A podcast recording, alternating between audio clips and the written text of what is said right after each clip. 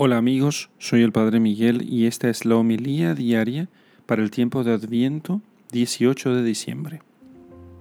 Lectura del Santo Evangelio según San Mateo capítulo 1 versículos 18 al 24.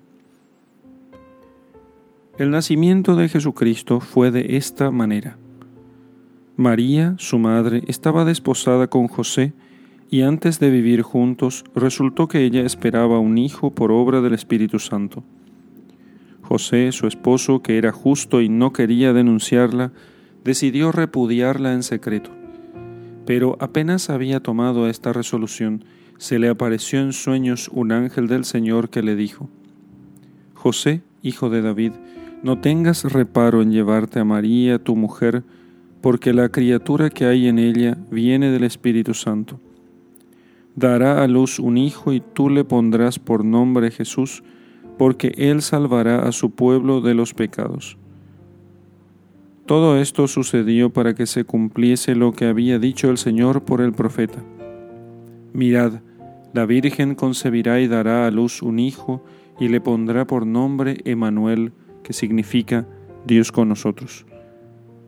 Cuando José se despertó, hizo lo que le había mandado el ángel del Señor y se llevó a casa a su mujer. Palabra del Señor. Gloria a ti, Señor Jesús. ¿Cuál es la misión del Redentor? La misión de Jesucristo no es una misión política y mucho menos una misión social. La misión de Jesucristo es una misión religiosa. Y eso consta en las palabras del ángel a José cuando le dice, no temas o no tengas reparo en llevarte a María, tu mujer, porque la criatura que hay en ella viene del Espíritu Santo. O sea, es de Dios, es Dios mismo. Dará a luz un hijo y tú le pondrás por nombre Jesús. Su nombre será Yehoshua, Jesús, y porque Jesús significa Yahvé salva. ¿Y por qué su nombre será Jesús? porque Él salvará a su pueblo de sus pecados. La misión de Jesucristo es una misión religiosa. Él ha venido para que sean perdonados nuestros pecados. ¿Y por qué es tan importante que sean perdonados nuestros pecados? Y porque sin santidad nadie verá a Dios. Así de simple como ello. Y como Dios quiere que todos lo veamos, que todos gocemos de su presencia, que todos tengamos eh, el gozo de verle a Él cara a cara, porque Él nos ve a nosotros, pero quiere que nosotros gocemos de su visión. Entonces, para eso hemos de ser purificados de nuestros pecados. No solamente los actuales, sino también el pecado original en el que nosotros hemos nacido, porque todos, dice la Escritura, nacemos hijos de la ira. Así que Dios, Dios Padre, ha decretado enviar a su Hijo para que Él nos salve a nosotros, los que creamos en Él, que somos su pueblo, nos salve de los pecados, de nuestros pecados. Esa es la misión de Jesucristo.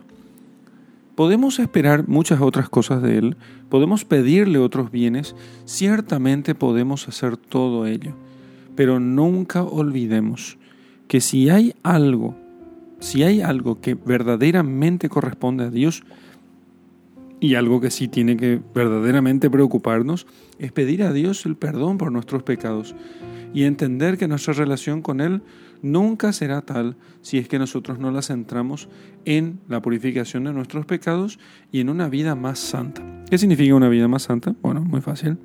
La santidad consiste en rechazar todo mal y querer o inclinarse a todo bien.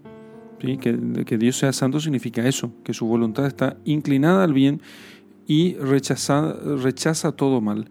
Entonces, vivir en santidad consiste en que se nos perdonen los pecados y que nosotros vivamos en un estado en el cual los pecados quedan apartados o alejados al menos de nosotros. Bien, eso es. Y esa es la misión del Señor. Así que nosotros pidamos a Dios que Él cumpla su misión en nosotros. No se cumpliría la misión de Jesús si es que Él no perdonará nuestros pecados y no significará para nosotros que Dios está con nosotros. Pidamos al Señor comprender este misterio. En el nombre del Padre y del Hijo y del Espíritu Santo. Amén.